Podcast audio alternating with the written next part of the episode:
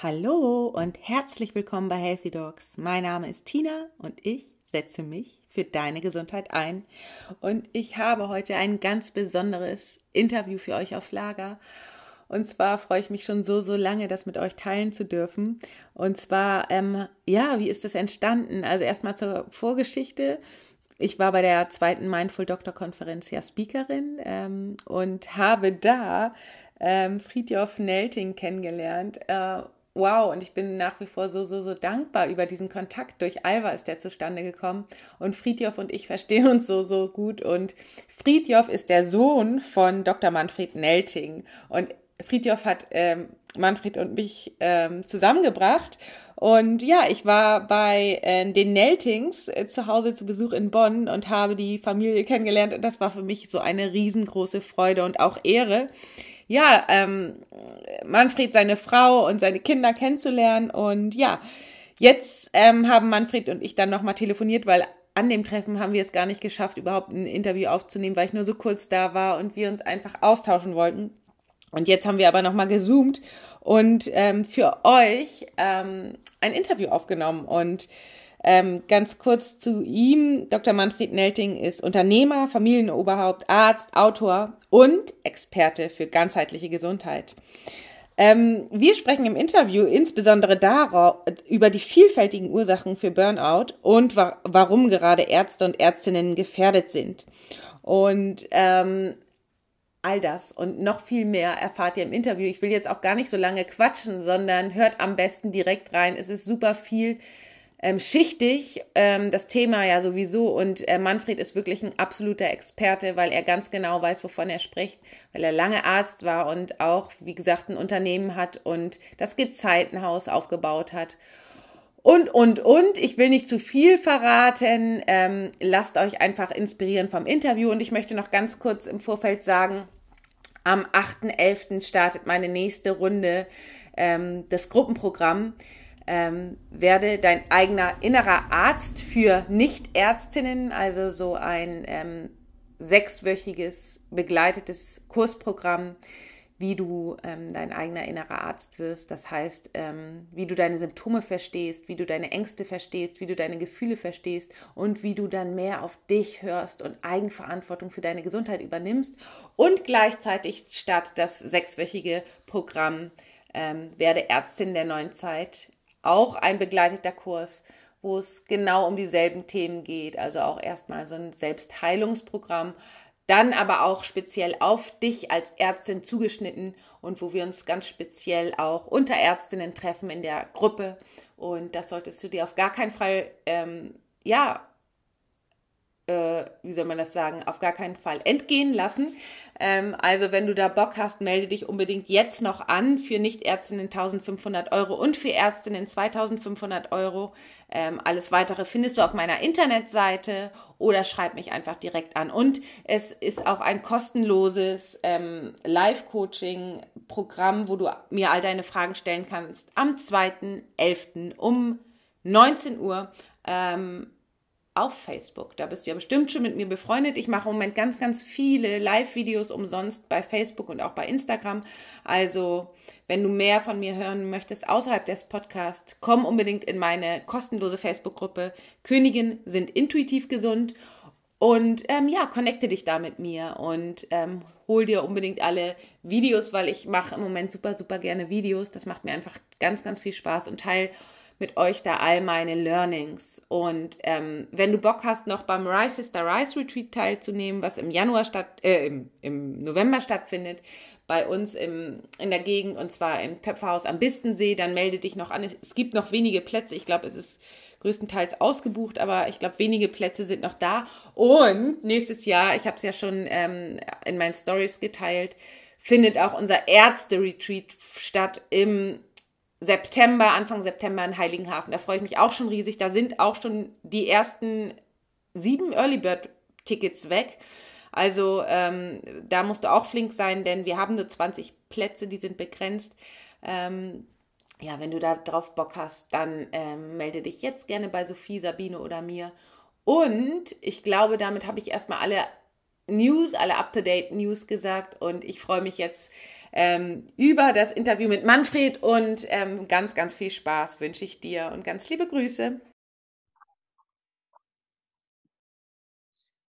So, ich habe heute die große Ehre, mit Dr. Manfred Melting zu sprechen. Und zwar ähm, kennen wir uns schon durch deinen Sohn Friedjof, der auf der Mindful Doctor Konferenz war und mit dem ich mich ähm, sehr nett dort ausgetauscht habe und auch befreundet habe. Und seitdem ähm, haben wir einen regen Austausch. Und da habe ich auch dich kennengelernt, Manfred. Ich war zu Besuch bei euch ähm, in Minden, nee, in Minden sage ich schon, in Bonn. Ich verbinde das immer, weil ich ja Freunde, Nachbarn von dir sogar kenne, die aus Minden kommen.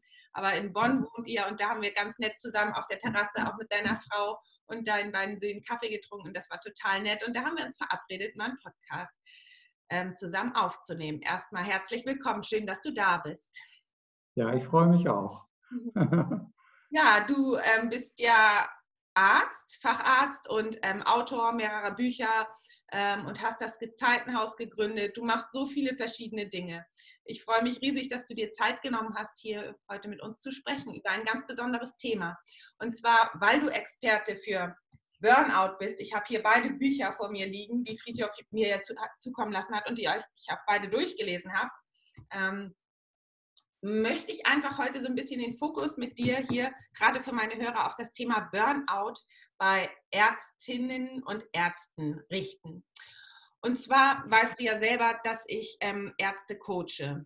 Und bei mir kommen viele Ärzte ähm, zu mir und sagen, sie können einfach überhaupt nicht mehr, ähm, sie sind am Ende, sie ähm, sind gar nicht mehr die Ärztinnen, die Ärzte, die sie sein wollen.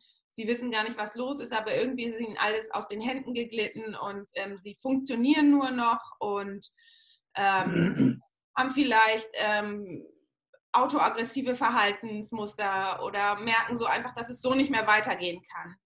Und ähm, jetzt wollte ich einfach mal mit dir darüber sprechen. Was glaubst du, woran das liegt?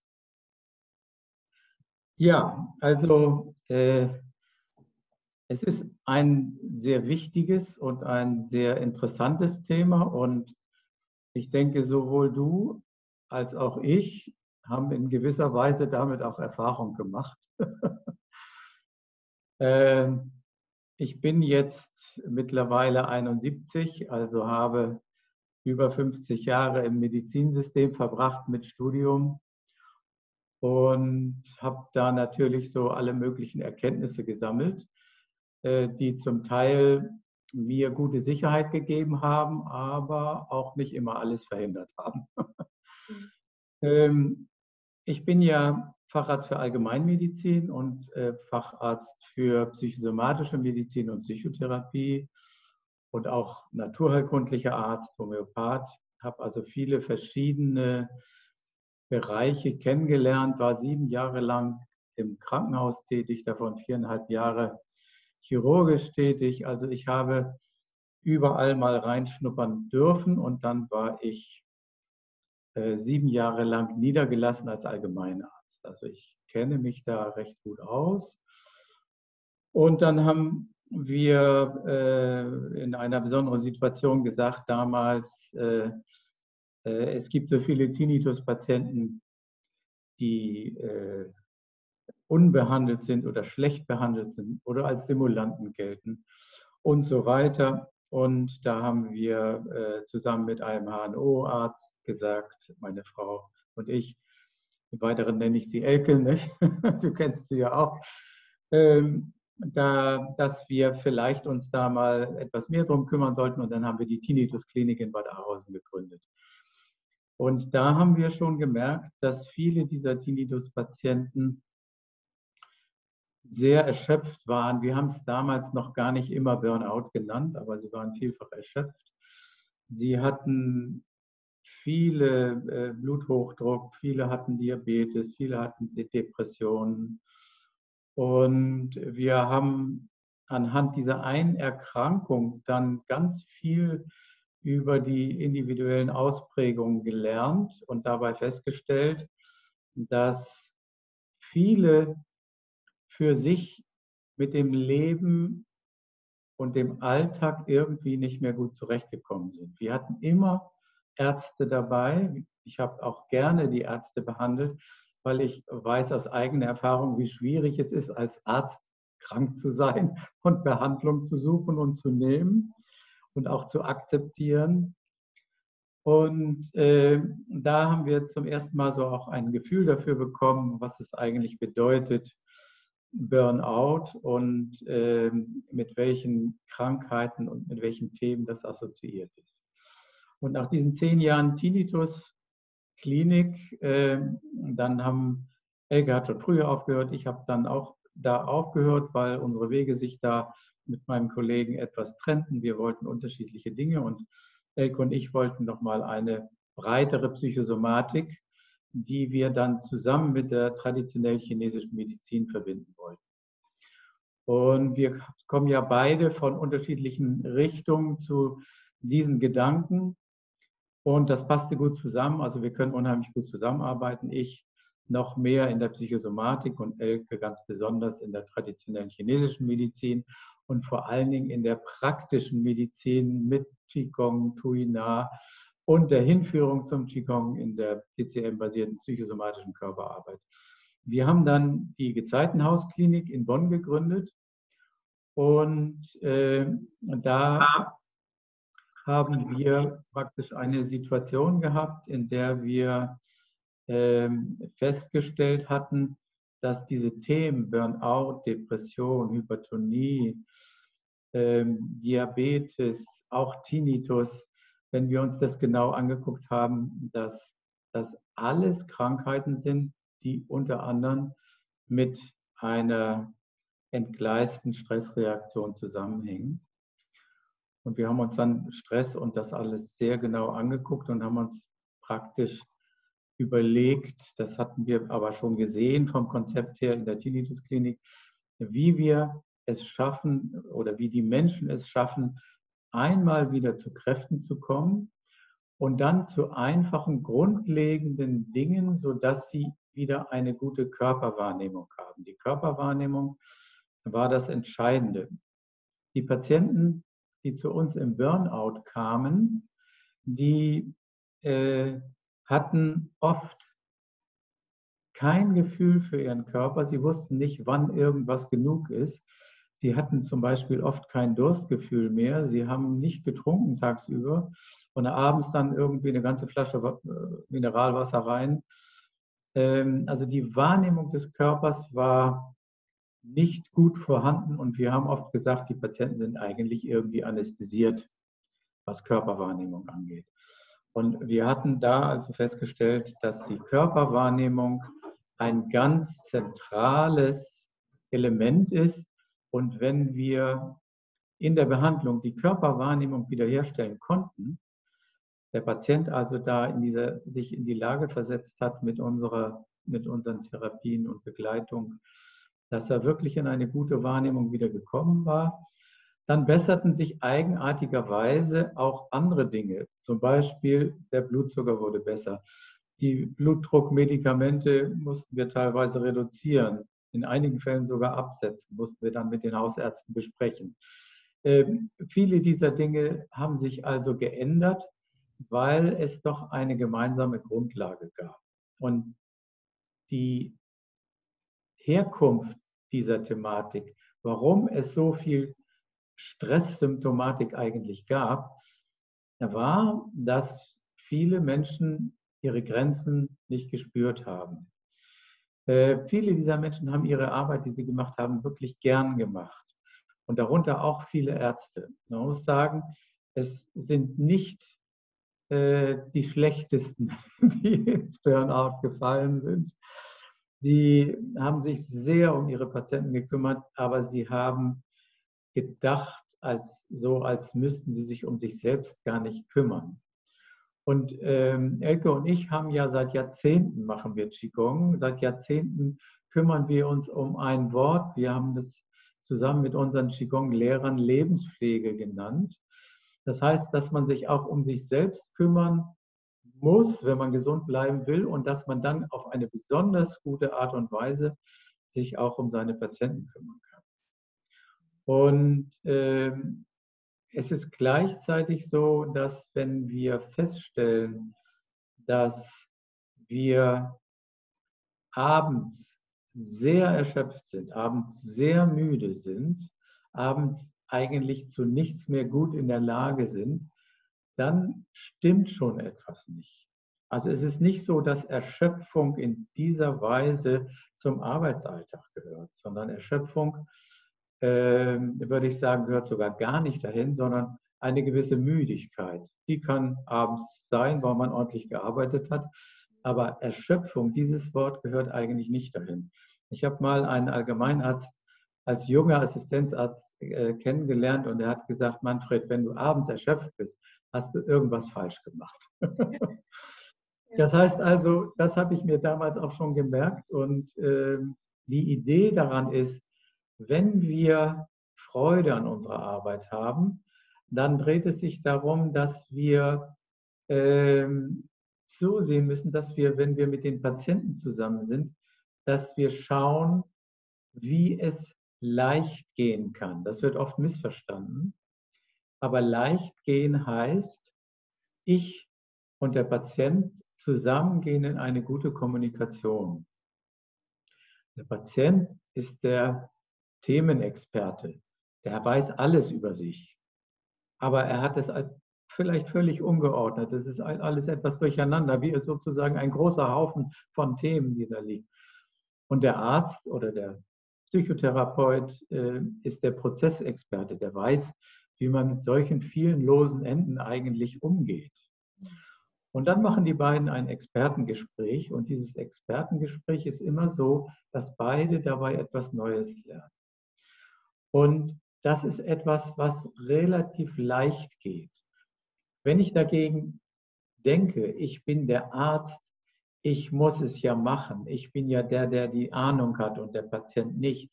Und ich muss jetzt sehen, dass der möglichst rasch und auch irgendwie gut auf die Beine kommt. Und ich habe einen Ruf als Arzt und ich bin gut und ich muss das sozusagen in der Hinsicht machen.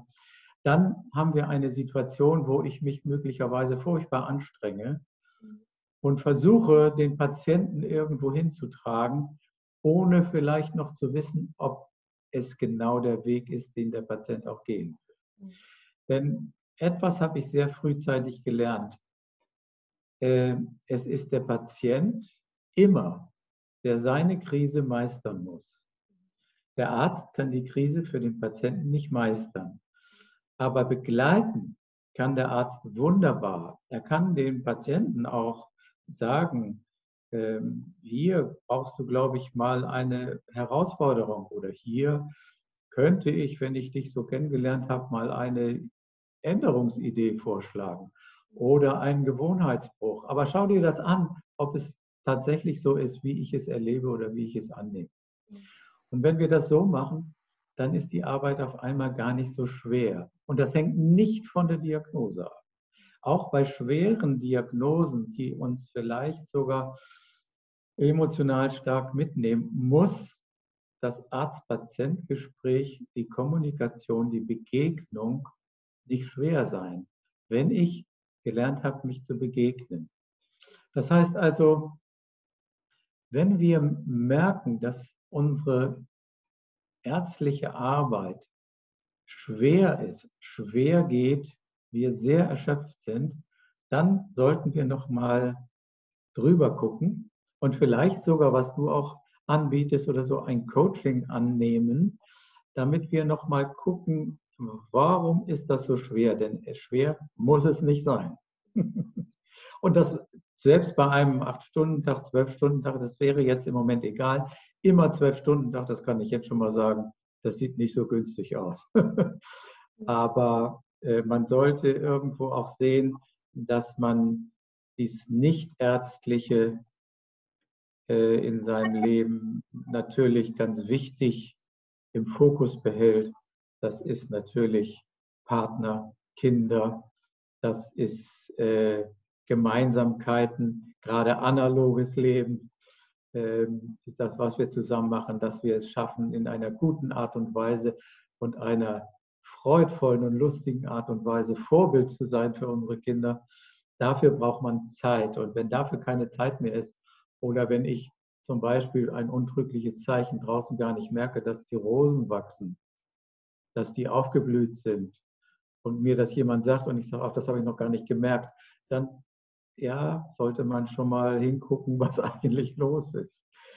Das heißt also, äh, wir müssen uns in dieser Weise dem Thema stellen, wohl wissend, dass die Bedingungen, in denen wir ärztlich tätig sind, durchaus schwierig sind. Also ich habe damals äh, eine kassenärztliche Praxis gehabt und das wurde mir zu viel. Und ich habe dann eine privatärztliche Praxis gemacht. Also an der Stelle habe ich für mich gegengesteuert. Ich habe zwar als Homöopath und Psychotherapeut nicht viel Geld verdient, aber ich war im Prinzip zufrieden. Also die Zufriedenheit spielt da natürlich auch eine Rolle. Als Kassenarzt habe ich das Gefühl gehabt, das geht zu schnell. Ich komme da nicht ganz hinterher und ich kann meinen Patienten nicht ganz gerecht werden. Und wenn wir wissen, diese Schlagworte, fünf Minuten Medizin, drei Minuten Medizin gar, immer wieder eine neue Begegnung, die uns ja nicht kalt lässt. Also das, da passiert ja mehr, als dass wir ein Rezept ausstellen und ganz kurz sehen, ob da irgendeine Symptomatik ist, die vielleicht ähm, mehr erfordert, als äh, ein Medikament zu verschreiben.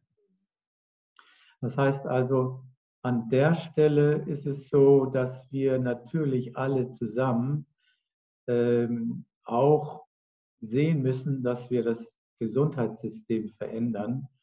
Ähm, die technischen Leistungen sind gut vergütet, die Gesprächsleistungen, die müssen viel, viel mehr für diese Begegnung äh, vergütet werden. Wir wissen auch, eine sorgfältige Anamnese die lässt praktisch gar keine Kunstfehler zu.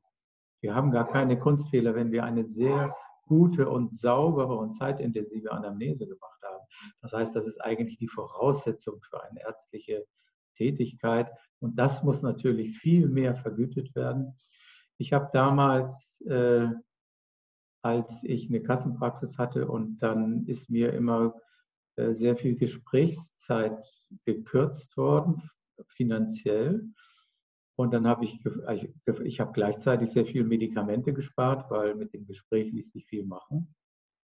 Und dann habe ich gefragt, warum so viel gekürzt wird. Und dann haben sie gesagt, ja, Sie reden mehr als andere Ärzte. Dann habe ich gesagt, ja, aber das ist ja auch sozusagen meine Art, die Profession auszuüben. Dann wurde mir die Antwort gesagt, muss ich heute fast so ein bisschen schmunzeln. Damals fand ich es nicht so witzig ja, reden Sie denn nicht beim Untersuchen? Und da dachte ich mir, naja, wenn ich jemanden auskultiere, dann sollte ich dahin hören. ne? Also das sind so, so Themen, da müssen wir sicherlich im Gesundheitssystem noch viel tun. Und ich denke, die Mindful Doctors als Idee, die haben ja einmal die Idee, die Lebenspflege in ihr Leben zu holen, also daran zu denken, dass sie auch sich selbst pflegen müssen und zum anderen die Idee, dass Medizin eben doch ein, eine Thematik ist, wo Arzt und Patient immer in einem emergenten Prozess stehen. Mhm. Immer lernen beide was Neues, immer lernen sie sich kennen auf eine bestimmte Art und Weise. Und ein guter ärztlicher Begleiter lässt es eben zu, dass der Patient seine Krise meistert. Das kann er oft nicht alleine oder sie kann es oft nicht alleine. Aber sozusagen diese Grundthematik ist einfach so, dass es zu einer Begegnung kommen muss. Und Begegnungen, echte Begegnungen, die sind nicht schwer, die erschöpfen nicht wirklich, aber, und auch das muss ich sagen, das habe ich früher mal gehört, dass die Indianer gesagt haben, wer mehr als sechs Patienten am Tag behandelt, könnte selber krank werden. Das in unsere Medizinlandschaft gestellt, müssen wir nochmal überlegen, auch wenn wir uns nicht erschöpfen, müssen wir daran denken, dass die Begegnung uns trotz alledem, auch wenn wir uns gut abgrenzen können, wenn wir auch eine Zugbrücke hochheben können, damit wir nicht zu stark vielleicht dann und wann erreicht werden, auch wenn wir Dinge wieder loswerden können, auch wenn wir das alles gelernt haben, einige Dinge gehen nach und wir müssen auch Zeit haben, den Tag zu verarbeiten. Und äh, insofern, wenn wir diese Verarbeitungszeit dazu rechnen, dann darf der Tag keine zwölf Stunden dauern. Nicht mal, wenn ich Single wäre, sondern äh, äh, auch dann nicht, weil diese Verarbeitungszeit, die rechnen wir immer zu kurz ein. Also wir brauchen im Grunde mehrere Stunden und dann noch einen guten Schlaf, in dem weiteres passiert, damit wir das alles wirklich gut verarbeitet haben und wir dann wieder gut frei werden. Wir müssen es ja sowieso zwischen zwei Patienten, müssen wir ja uns selber auch nochmal resetten.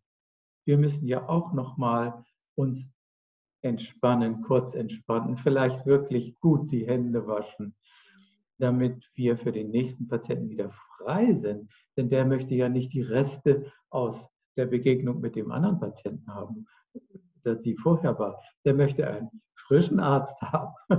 Und da hat er an sich auch ein Anrecht drauf, denn er möchte ja, fragte, er geht zum Arzt, weil er es für sich nicht alleine gerade hinkriegt oder sie es nicht alleine hinkriegt. Und von daher sollten wir auch frei sein für so eine frische Begegnung. Ne? Das heißt, damit müssen wir viel arbeiten. Und um das zu machen, jetzt kommen wir wieder aufs Burnout von Ärzten zurück, das haben wir im Studium nie gelernt.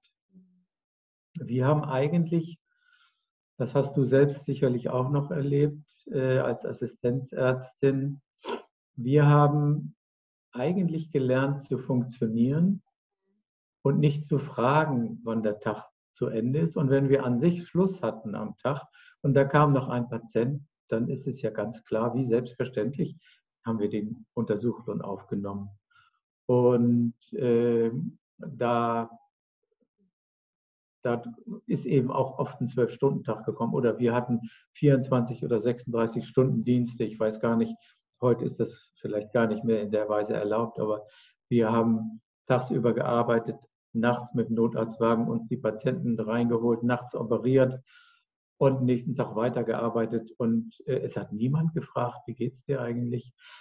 Bist du eigentlich wach genug, um an alles zu denken, um keine Fehler zu machen? Hat niemand gefragt.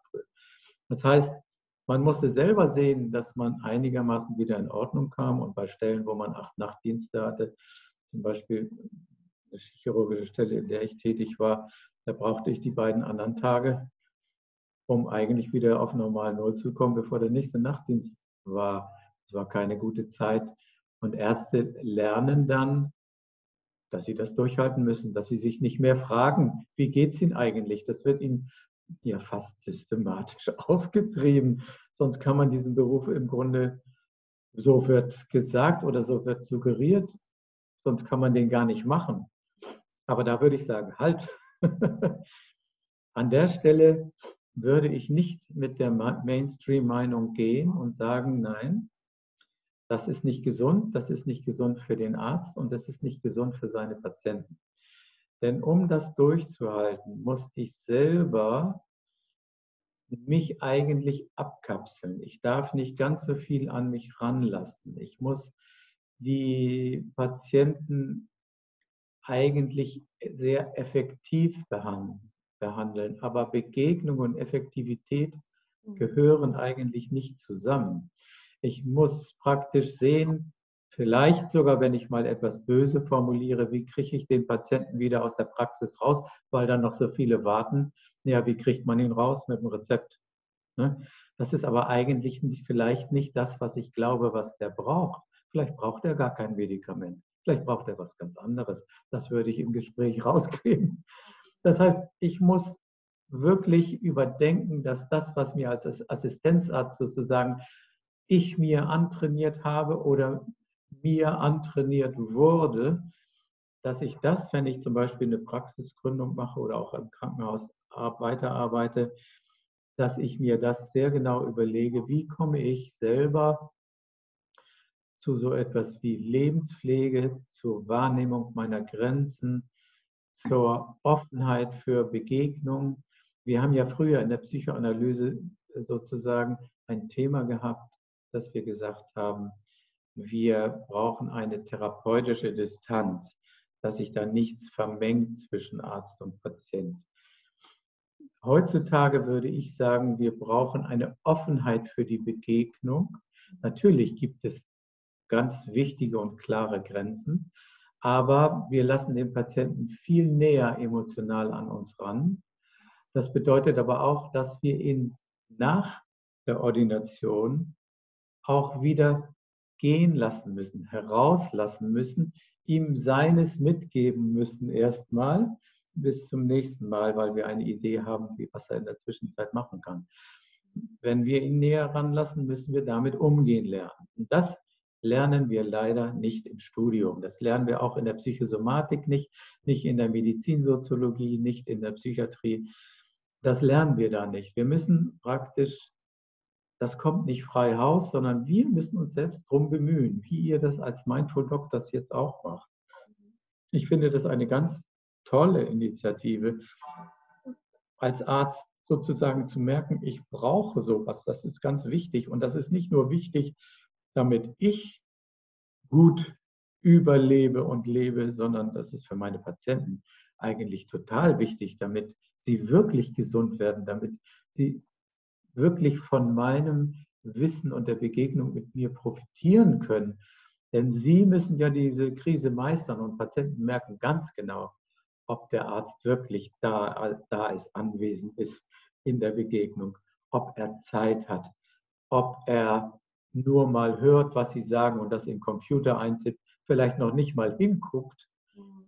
das merken die genau. Und wenn sie merken, sie sind eigentlich unliebsam für ein Gespräch, sie sind unliebsam in der Zeit, die sie bräuchten, sie sind unliebsam in der emotionalen Belastung, die sie sozusagen dem Arzt eigentlich erzählen wollten, aber in dieser Situation, wo der überhaupt keine Zeit hat, dann wagen Sie sich das doch gar nicht. Und dann lassen Sie es lieber, als es sozusagen zu eröffnen. Da liegen aber die Heilungsthemen drin. An der Stelle liegen die Heilungsthemen. Das heißt, der Arzt, der Zeit hat, der sich um Lebenspflege kümmert, der für sich den Tag gut organisiert, der vielleicht sogar etwas weniger verdient, weil er nicht diese fünf Minuten Medizin macht dass dieser Arzt äh, tatsächlich für seine Patienten bessere Heilungschancen anbietet als der oder die, die Fünf-Minuten-Medizin machen. Im besten Wissen und Gewissen. Sie sind ja im Herzen gute Leute, aber das reicht nicht. Ich muss für mich sozusagen noch merken, wo meine Grenzen sind.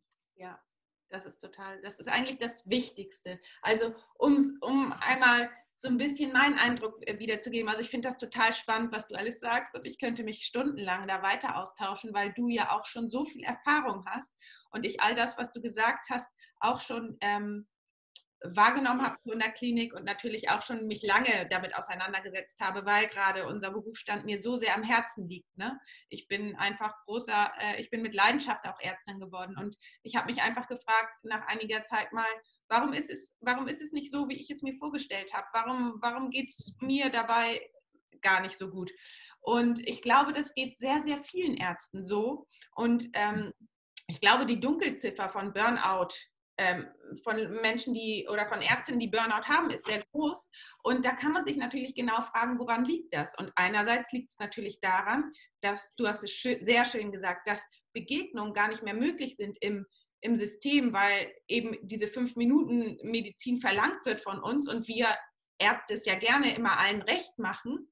Und ähm, dann ist es eben auch dieses, was du gerade gesagt hast, mit den mit, den, mit dem Abgrenzen, beziehungsweise dass die Grenzen ineinander verschwinden oder die wir viel oder viele Ärzte viel an sich heranlassen und dann nicht wissen, wie sie es wieder, wie sie, wie sie wieder da rauskommen und wieder sich selbst werden. Das ist ein großes Problem. Und dann natürlich auch die Verantwortung. Viele Ärzte nehmen sehr viel Verantwortung für die Patienten und versuchen, also zu viel, wie du es gesagt hast, zu viel Verantwortung übernehmen. Und dabei sich selbst vergessen. Das heißt, die Verantwortung für sich selbst gar nicht übernehmen. Und das ja, finde ja. ich so interessant. Das finde ich so interessant. Wir sind mit den, ja. wir sind mit den, mit unserem, mm, mit unserem Fokus bei den Bedürfnissen der anderen und vergessen dabei uns selbst komplett. Und das, und das sind nur einige Sachen. Ne? Ich könnte dir noch zig andere Sachen, weil ich es richtig studiert habe und ich könnte dir zig andere Sachen noch aufzählen. Auch gerade zum Beispiel Angst, Fehler zu machen, Perfektionismus, all das führt natürlich eher, schon eher dazu, dass ähm, wir Burnout gefährdeter sind als andere. Aber wenn man das einmal zutiefst versteht und versteht, was das für Glaubensthemen dahinter sind und dass wir das auch so, genauso wie du gesagt hast, irgendwie so ein bisschen erzogen wurde, dass wir funktionieren und uns ein bisschen vielleicht für die, für die Patienten hingeben oder, wie soll man das sagen, aufopfern oder das ist einfach so durch, das, durch, durch die ganze Erziehung gekommen ist, dann kann man verstehen, okay, es liegt nicht an mir, weil ich glaube, dass viele Ärzte, so war es bei mir auch, denken, okay, ich bin das Problem, ich schaffe es nicht, ich, ich habe den Fehler, der Fehler ist an mir, ich bin nicht gut genug, ich muss mich mehr anstrengen, ich muss noch mehr geben. Und das führt natürlich dann zum Auslaugen, das führt zur, zur Erschöpfung. Aber wenn man versteht, es liegt gar nicht an mir, es liegt an meinen Denkmustern, es liegt an, an meinem Anspruch, es liegt an meinem Perfektionismus, dann kann man dahinter gucken und sagen, okay, wie kann ich jetzt Verantwortung übernehmen? In diesem System für mich sorgen. Kommunikation ist ganz wichtig, hast du ja auch schon gesagt. Und einfach mal ähm, hinter die Kulissen schauen, wie kann ich es für mich verändern, Verantwortung erstmal für mich übernehmen, dass es letztendlich auch sich positiv auswirkt auf den Patienten. Ja, also du sagst was, was sehr Wichtiges. Äh, in dieser Situation, wo man sich dann sehr erschöpft fühlt, ähm, da denkt man wirklich, alle anderen schaffen es, nur ich nicht. Also man hält sich selbst für blöd und Versager. Und äh, diese Thematik, dass man dann sagt, aber die anderen schaffen es doch auch, da muss ich eben noch mehr ranklotzen, ist natürlich wirklich der direkte Weg in so ein äh, Burnout, Depression rein, weil das sinnlos wird oder mein Alltag, der hat sonst nichts mehr und äh, Freunde, Familie, Kinder, Rosen draußen, Natur, äh, die, die bemerkt man nicht mehr. Das heißt, ich stehe gar nicht mehr wirklich im Leben. Ähm, es ist deshalb auch so wichtig, also das, was wir jetzt gerade machen, wenn sich das verbreitet, dass, dass andere merken, ich bin kein Versager, mhm. ich bin nicht blöd, es geht wirklich sehr vielen so. Aber verantwortlich bin ich dafür, dass ich sage, was du eben gesagt hast, ich übernehme jetzt die Verantwortung dafür, dass es so ist. Mhm. Das ist die eigene äh, Leistung, das ist der eigene Schritt, den ich machen muss. Aber ansonsten wird von mir, wie überall bei allen Berufen, wird von mir verlangt, eine möglichst pausenlose Tätigkeit, so als würde Leben ohne Pausen funktionieren. Nun wissen wir aber, dass jedes elektrische Gewebe ohne Pausen nicht funktioniert. Das Herz hat Systole und Diastole und dazwischen eine Pause muss, nennt man refraktär, da ist es nicht erreichbar. Es muss wirklich eine Pause sein. Der Mensch als Ganzes kommt ohne Schlaf nicht aus. Wir wissen, was passiert, wenn der Schlaf nicht mehr da ist. Dann werden wir eigentlich alle verrückt.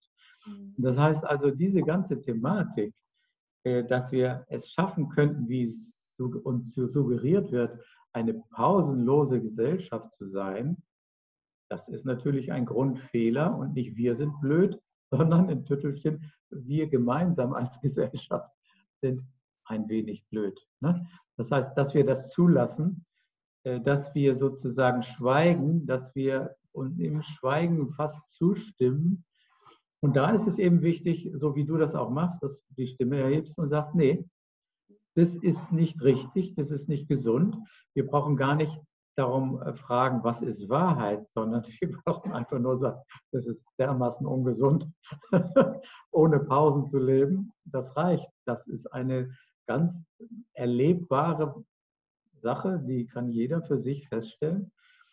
Und da ist vollkommen richtig die Verantwortung bei jedem selbst. Und dann muss, ich, ja, wir sagen jetzt auch immer mal wieder das Wort muss, äh, der Betreffende, wenn er nicht weiter rein rasseln will in diese Geschichte, dann muss man sich darum kümmern, was Lebenspflege ist. Und da, das macht ihr ja auch. Ich habe mich so gefreut, 100 Ärzte in Berlin äh, zusammen Qigong zu machen, äh, also zu sehen, die da Qigong machen, das ist natürlich etwas Ideales und Qigong ist für diese Thematik, äh, die ist natürlich ideal als Bewegungsmeditation. Ich muss ja erstmal zur Ruhe kommen. Ich muss, das komme ich in Bewegung natürlich durchaus besser.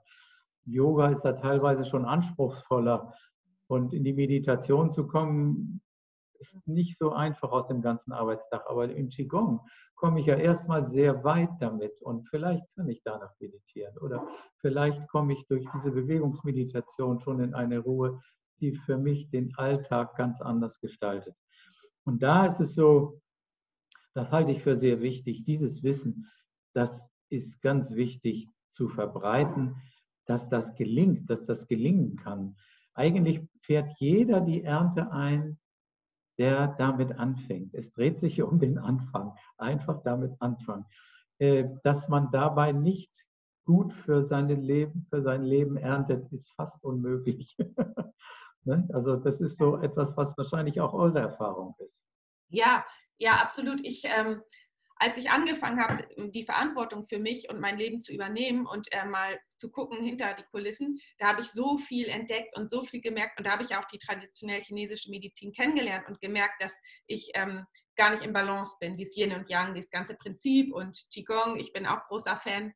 Ähm, äh, aber worauf ich noch mal hinaus wollte, ist, ähm, ich glaube, dass das halt auch ein großes schambehaftetes Thema ist. Also als Arzt hat man ja, ähm, gibt man ja nicht zu, dass man auch mal krank ist oder man, ähm, man also was du so schön gesagt hast, man will immer nur geben, geben, geben und nehmen, mal was nehmen, das, das ist irgendwie, das, das ist irgendwie nicht drin. Und ähm, dann ist es so, wollte ich mal deine Meinung noch zu haben, weil ähm, viele, ich, viele Burnout-Patienten, egal jetzt ob Ärzte oder nicht Ärzte, gehen dann mal eine Zeit lang raus, werden vom ähm, Allgemeinarzt krank geschrieben, so jetzt mal eine Pause, ähm, mal erholen und mal richtig runterkommen. Und ähm, das ist aber meines Erachtens eigentlich nur aufgeschoben, weil dann gehen sie wieder, dann nach drei Wochen sind sie wieder erholt und sie haben wieder Kräfte und so weiter, gehen aber wieder in das alte Umfeld zurück, haben nichts geändert, haben sich nicht verstanden, haben nicht verstanden, warum haben sie überhaupt diese Konflikte oder Gefühle oder unterdrückte Gefühle zum Beispiel. Ähm, weil viel wird ja auch gar nicht gelernt, mit den Gefühlen umzugehen. Was bedeutet Wut, ja. was bedeutet Trauer? Ja. All das wird unterdrückt und vielleicht kompensiert durch irgendetwas. Und deswegen ist ja auch die Rückfallquote bei Burnout so hoch. Und gerade das haben wir Ärzte ja auch alle nicht gelernt. Wir haben ja auch nicht gelernt, ähm, erstmal für uns zu sorgen, hatten wir vorhin schon besprochen, haben wir nicht gelernt aber dann auch mit unseren Gefühlen umzugehen, weil ich zum Beispiel hatte auch als junge ähm, Assistenzärztin oftmals Wut und dachte, warum habe ich denn jetzt Wut auf die Angehörigen, ähm, die, die, weil ich immer so dachte, die sollen jetzt nicht auch noch da sein, ich kann, ich schaffe das nicht und ähm, und solche Gefühle. Und dann habe ich mich noch dafür verurteilt zum Beispiel. Aber dann zu verstehen, dass das einfach ein, ein Bedürfnis ist, dann nach vielleicht Ruhe oder dass ähm, ich erstmal mit meinen Gefühlen selber klarkomme und die dürfen auch da sein und mich dafür nicht verurteilen muss, sondern dass mir das einfach alles was zeigt und dass ich daraus lernen kann. Und ähm, deswegen ist es für mich so wichtig zu sagen, auch ähm, den Ärzten, die jetzt zuhören, was du gerade gesagt hast, wenn man sich auf den Weg macht, hinter die Kulissen zu schauen und sich zu verstehen, sich als Mensch zu verstehen, erstmal anzunehmen und dann sich mit all den Gefühlen und all den Themen, die man hat. Und vielleicht auch mit den, äh, ganz viele haben ja dann äh, irgendwelche Ersatzmechanismen, äh, die sie benutzen oder autoaggressive Dinge, die sie dann halt einfach ja zur Kompensation benutzen, dass das vielleicht eine, eine eine, ein Mechanismus ist, der vorübergehend benutzt wird, aber dass man da rauskommen kann, wenn man versteht, warum es so ist und wie man sich und seine Verhaltensmuster hinterfragt und verändern kann und dann ein ganz anderes, was ganz anderes ausstrahlt und dann auch automatisch die Grenzen gewahrt werden. So war es jedenfalls bei mir. Ähm, da versteht ja. bestimmt, was ich meine. Genau. Hm. Ja, also äh, da kann ich sehr gut äh, anschließen. Äh, ein Urlaub bei zwischen äh, pausenlosen Tätigkeiten nützt nichts. Mhm. Ich sage auch das Wort nichts. Mhm. Äh, wir brauchen, wie du gesagt hast, wir brauchen auch etwas anderes. Wir nennen das ja oft Gewohnheitsbrüche. Es muss etwas anderes passieren. Ich muss mich selbst als Mensch nochmal anders kennenlernen. Ich muss mit meinen Gefühlen umgehen, wie du sagst. Es, wir haben ja zum Beispiel auch Ballentgruppen oder sowas. Das heißt also, wo wir uns mit anderen Ärzten besprechen und fragen, warum komme ich mit diesem Patienten zum Beispiel nicht zurecht oder äh, warum habe ich abends äh, so eine Erregung oder sogar Wut. Äh, mir hat doch eigentlich gar keiner was getan.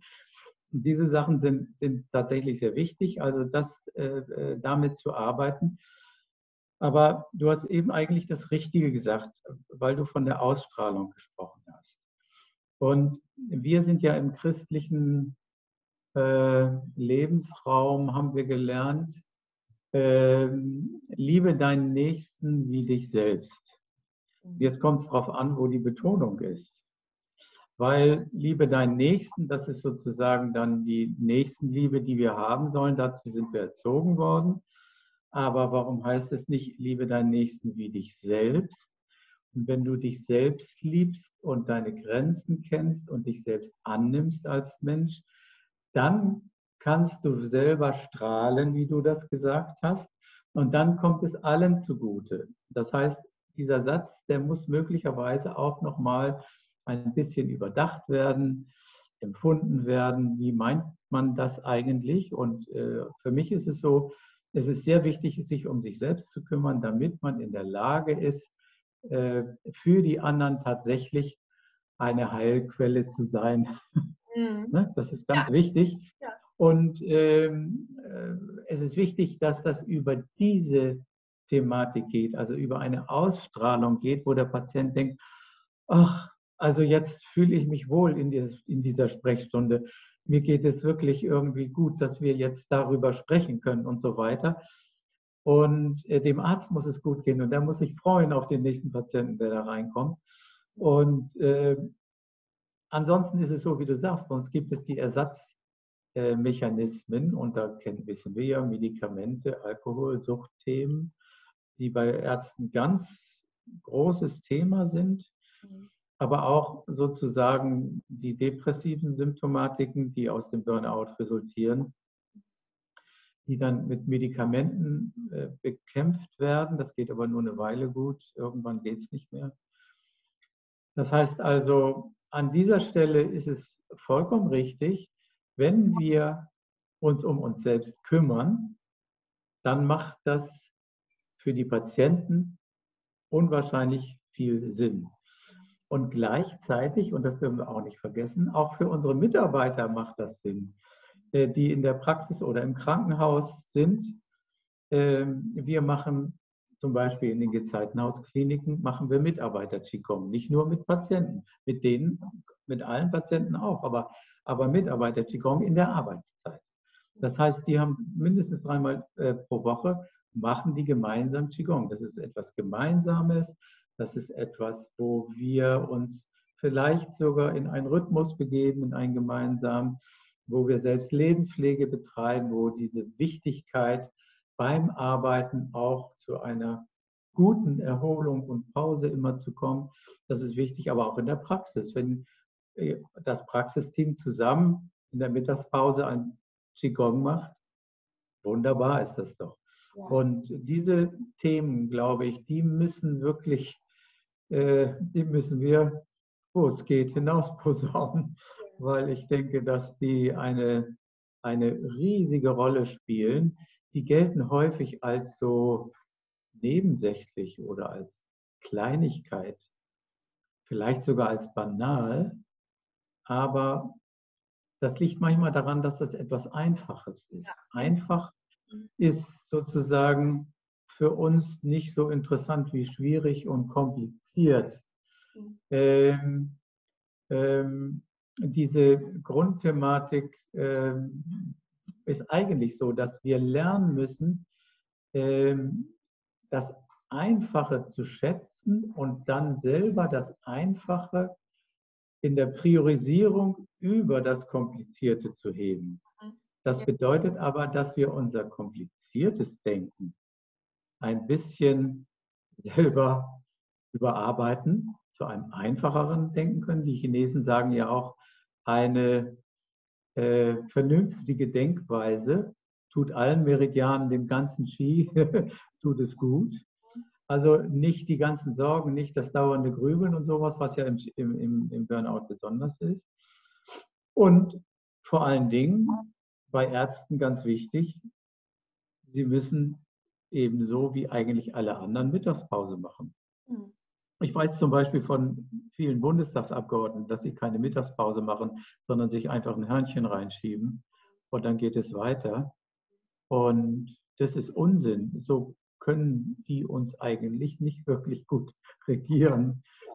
Die müssen für sich Lebenspflege entdecken. Wir werden regiert von dauernd erschöpften Leuten.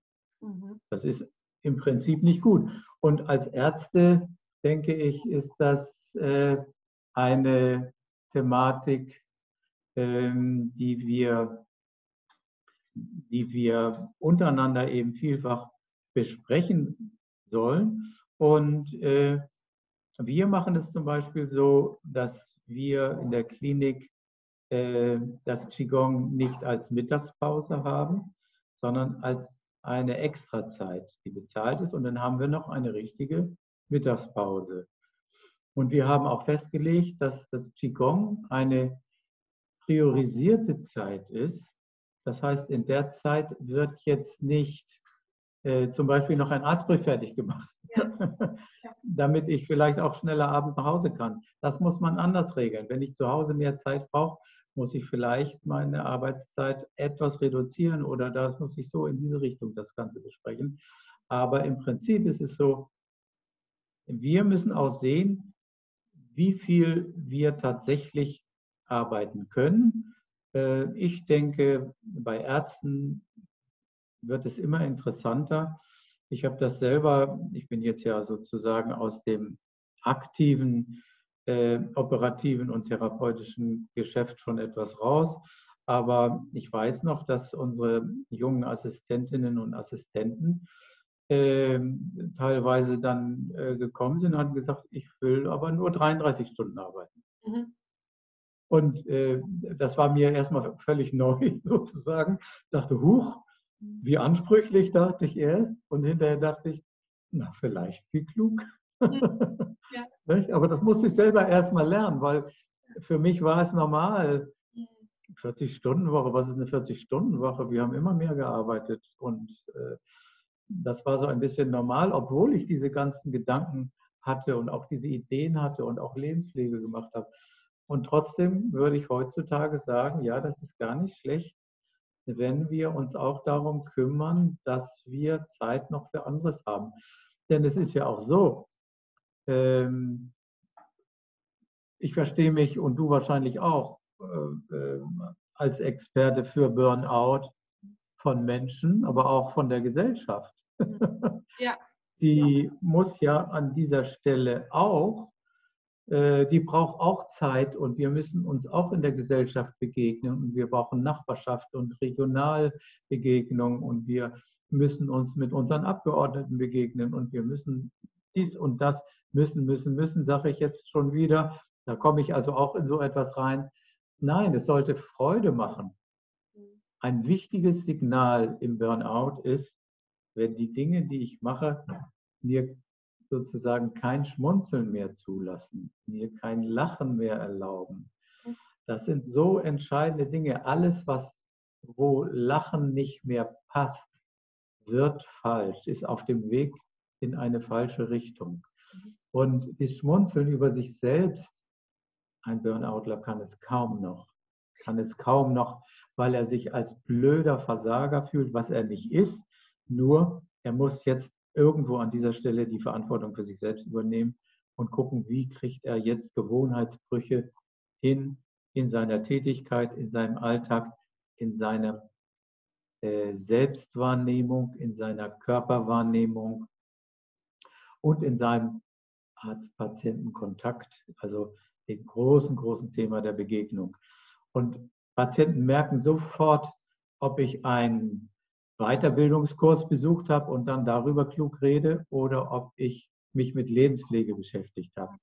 Die freuen sich, die merken das sofort und freuen sich, wenn ich irgendwie anders da sitze und sie anders begrüße oder mein Händedruck anders ist oder sonst was. Das geht gleich anders weiter. Das wird unterschätzt. Das brauchen wir aber für die Zukunft und äh, nein, wir brauchen es für die Gegenwart. Mhm. Nicht für die Zukunft, wir brauchen es jetzt. Ja, ja, das ist so wichtig und so schön, was du alles sagst. Und ich finde halt, dass man das einfach so sehen könnte. Burnout als nicht, nicht als, als, es wird immer so negativ bewertet, sondern man könnte einfach sagen, Burnout vielleicht als Botschaft, als Botschaft, ähm, etwas zu verändern in seinem Leben. Oder vielleicht auch sogar als Geschenk. Weil, ähm, guck mal, man könnte es so sehen. Wenn man Burnout bekommt, dann ist es ein rechtzeitiger Weckruf, etwas zu verändern, ein sozusagen aufzuwachen und etwas insgesamt zu verändern, bevor eine, eine richtige äh, körpermanifeste Erkrankung kommt. Ja. Und deswegen ja. kann man eigentlich den das, das, diesen Zustand des Erschöpftseins und nicht mehr können, nicht als Versagen oder schambehaftet sagen, ich habe ich hab versagt, ich, ich kann nicht mehr, sondern nein, der Körper zeigt es rechtzeitig an, dass jetzt eine Veränderung oder ein, ein verstehst du, ein Entwicklungsschritt, eine Lernaufgabe ja. ist dahinter. Und dann, wenn wir die Lernaufgabe richtig verstehen, kommt ein riesen Entwicklungsschritt in der Persönlichkeit und wir merken auf einmal, ach so, das war die ganze Zeit gegen mich. Ich darf jetzt aufwachen aus der Selbstunterdrückung und für ja.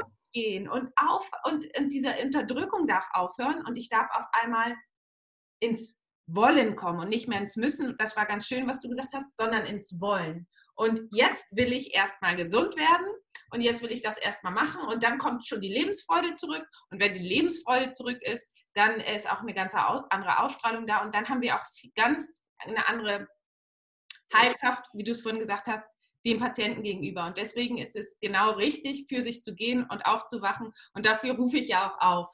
Und deswegen finde ich das so schön. Mhm. Du hast ja eben sehr schön gesagt, äh, das mit dem Wollen und Wollen, vielleicht sollte man das nochmal sagen, heißt nicht wünschen, sondern dem Willen Kraft geben. Das ist was ganz Entscheidendes, ah. damit ich tatsächlich zu Entscheidungen komme. Mhm. Und äh, äh, diese Dinge, die mir klar werden, auch tatsächlich mache. Mhm. Und in diesem Sinne meine ich, äh, wir lernen ja durch Dinge, die wir tun und wo wir merken, ach, das ist nicht der richtige Weg und dann kehren wir um und dann machen wir das. Eigentlich lernen wir immer durch, durch Irrtümer und, und, und Fehler und Dinge, die gut geklappt haben und sowas. So lernen wir ja eigentlich und da hast du völlig recht.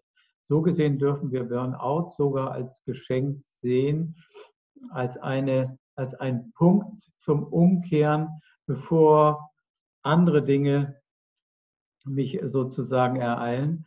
Und ähm, wir merken das auch und das besprechen wir mit unseren Patienten auch so. Wir beschreiben die Patienten, die bei uns sind, häufig als wirklich klug, weil sie es gemerkt haben, dass es da nicht weitergeht. Und viele, die nicht in der Klinik sind, rumlaufen und es noch nicht gemerkt haben, sozusagen. Und äh, wenn wir so darüber reden, dann merken wir wirklich auch, wie die Scham, die du eben angesprochen hast, wie die zurückgeht. Das heißt, ich bin vielleicht, äh, indem ich dieses Thema für mich bemerkt habe, darf ich sagen, ach Mensch, schön, habe ich gemerkt, freue mich, bin dankbar, dass ich das geschafft habe. Und ich bin nicht der Dove, ich bin nicht der Versager, und äh, ich bin in gewisser Weise, kann man sagen, sogar klug. Ja. Und das tut dann gerade bei dem Thema Scham sehr gut. Ich muss mich nicht schämen, ich darf offen drüber reden. Ich bin klug. Mhm. Lebensklug. Ne? Das ist eben das, was eigentlich da an der Stelle. Und das wäre, was die Chinesen in der DCM eben sagen, das ist so gesehen, ist es vernünftige Denkweise. Ja. Ne? Das ist das, wie wir unser Denken benutzen. Unser Denken ist ein, also unser Verstand ist ein Organ, wie andere Organe auch. Und die brauchen wir manchmal, aber wir brauchen sie nicht dauernd. Die haben auch mal frei. Und ich sage immer so ganz gerne, ich danke sozusagen dem Butler Denken. Und manchmal hat er frei, manchmal gebe ich ihm frei. Mhm. Zum Beispiel beim Qigong. Da wird er gerade nicht gebraucht. Ja, und dann brauche ich ihn wieder und bin sehr dankbar, dass es ihn gibt und dass er da ist. Mhm. Und das sozusagen hinzubekommen, diese Balance, die halte ich für ganz wesentlich, aber die kommt automatisch, wenn wir die Wahrnehmung, die Körperwahrnehmung, die Grenzen, dieses Bemerken äh, äh, hinbekommen und dann den Willen tatsächlich, dem Willen Kraft verleihen, dann kommen wir in eine wirklich gute Thematik hinein. Wir kommen dann übrigens, weil wir dann in eine gute Zufriedenheit mit unserer Arbeit kommen. Selbst wenn wir weniger verdienen würden, muss gar nicht sein, aber falls, selbst wenn, äh, es wird unwesentlich. Un unsinnigen Konsum lassen wir ja sowieso jetzt schon. Also es ist, äh, was soll das? Nicht? Äh, also wir, wir merken, dass Begegnung eigentlich nicht viel kostet, auch mit unseren Liebsten oder mit unseren Kindern, Partnern und so weiter. Äh, in der Nachbarschaft, im Regionalen. Also was soll ich Bücher über die großen Händler, also Ketten da Internet kaufen? Ich kann doch Bücher beim Buchhändler kaufen. Der hat es auch am nächsten Tag. Das ist doch, also dann habe ich gleichzeitig nochmal eine Begegnung da und spreche nochmal über dies oder das. Das sind ja schöne Themen. In diesem Sinne möchte ich eigentlich auch nochmal darauf hinweisen. Elke hat gerade ein Buch fertig. Das kommt also in spätestens einem Monat ist es, ist es im Handel. Das heißt Auf dem Weg zum Qigong. Und äh, das ist geordnet nach den Jahreszeiten, nach der TCM und äh, im, heißt im Zyklus der Jahreszeiten nach der traditionellen chinesischen Medizin und ähm, geht darauf ein, dass es für Westler manchmal gar nicht so einfach ist, äh, ins Qigong auch reinzukommen oder das zu verstehen, warum soll man das so unendlich verlangsamen und was soll das Ganze und so weiter. Und sie macht mit einer wunderbaren Arbeit, Wahrnehmungsarbeit, Körperarbeit auf dem Weg zum Qigong, der wirklich Teil unseres Konzeptes in unseren Kliniken ist. Sie hat es begründet und das machen sozusagen alle Patienten haben das kennengelernt. Und das hat so eine hohe Bedeutung und ist so, so wichtig und das hat sie beschrieben. Und das ist für, denke ich, Qigong-Lehrer, für Körpertherapeuten, für, aber auch für Ärzte und Psychologen, um zu verstehen, wie man in der Teamarbeit weiterkommt, glaube ich, wird das nochmal ein ganz, ganz wichtiges Buch werden, weil es dabei Sinn macht, wenn man das liest, zu sagen, ja, ich glaube, ich begebe mich jetzt auf den Weg zum Qigong. Ich gehe jetzt wirklich auch in das Qigong hinein. Ich lerne das, ich mache das und das ist eine Investition fürs Leben. Das ist, glaube ich, etwas ganz Wichtiges. Und äh, alle diese Bücher können wir bei unseren örtlichen Buchhändlern äh, kaufen. Da brauchen wir eigentlich keine Internetportale. Ne? Vielen Dank. Vielen Dank. Und ähm, wir sind jetzt leider schon ähm, am Ende des äh, Interviews angelangt. Ich mache immer eine Stunde und ähm, jetzt ist es schon sieben, aber ich könnte mit dir stundenlang weiterreden, vor allen Dingen, weil wir, weil das einfach so einen Spaß macht, sich darüber auszutauschen. Aber Manfred, wir können ja auch einfach nochmal ein Folgeinterview machen. Ähm, ja, und vielleicht, ich habe da eine Idee, ich darf mal einmal Werbung in eigener Sache machen. Ja, äh, ich würde gerne noch mal mein neuestes Buch, was jetzt gerade im Handel ist, hochhalten. Ja. Das heißt Einsicht in Unerhörtes. Ja. Und das heißt weiter vom Schweigen zum Handeln, ein Kompass für eine neue Welt. Und das Vorwort ist von Auma Obama geschrieben worden. Und äh, das gibt es in allen Hörversionen als Buch, als E-Book, als, als äh, Hörbuch. Mhm. Es ist ein dickes Buch. Es soll nicht zum Stress und zum Burnout beitragen. Man soll es ganz gemütlich und langsam lesen. Aber es dreht sich, ich schlage einen Bogen von der gesunden Hirnentwicklung hin bis hin zu den politischen Themen, aber auch zur Gesundheit der Menschen selber. Und ich denke, es ist im Grunde eine Ergänzung so zu dem unserem Thema. Vielleicht können wir dazu auch nochmal sprechen.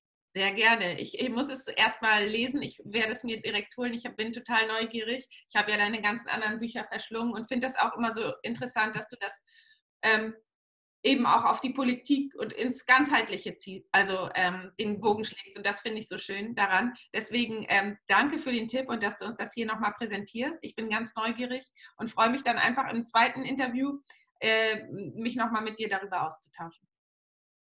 Gerne. Bringt Spaß, mit dir darüber zu sprechen. Und vor allen Dingen, du hast ja auch den Hintergrund jetzt in dieser Frage Burnout für Ärzte als, als Ärztin und du hast sehr viel Erfahrung gemacht selbst und äh, mit deinen Patienten und du kannst jetzt wirklich auch Ärzte coachen. Mhm. Sehr schön. Ich freue ja. mich, dass du das machst und dass du zu den Mindful Doctors gehörst. Danke, Manfred. Vielen Dank für deine Zeit. Grüß Elke ganz lieb, die habe ich auch kennengelernt. Und ja, natürlich auch ähm, Friedjof und dein zweiter Sohn heißt nochmal? Frederik. Ja, Frederik. Und genau. Unsere Tochter heißt Nina ja. und äh, ich bin sicher, dass dich alle auch grüßen. Das ist Von schön. Elke auch gerade, ruft sie gerade hinein. Das ist schön. Dann vielen Dank fürs Gespräch. Ne? Ja, danke. Tschüss. Ja, wenn dir das Interview gefallen hat, dann lass mir doch gerne eine 5-Sterne-Bewertung da und darüber würde ich mich sehr, sehr freuen. Und natürlich nimm auch gerne Kontakt mit Manfred auf. Die ganzen ähm, Infos zu ihm, zu ihm findest du in den Show Notes. Und für heute sage ich erstmal alles Liebe. Bleibt gesund, deine Tina.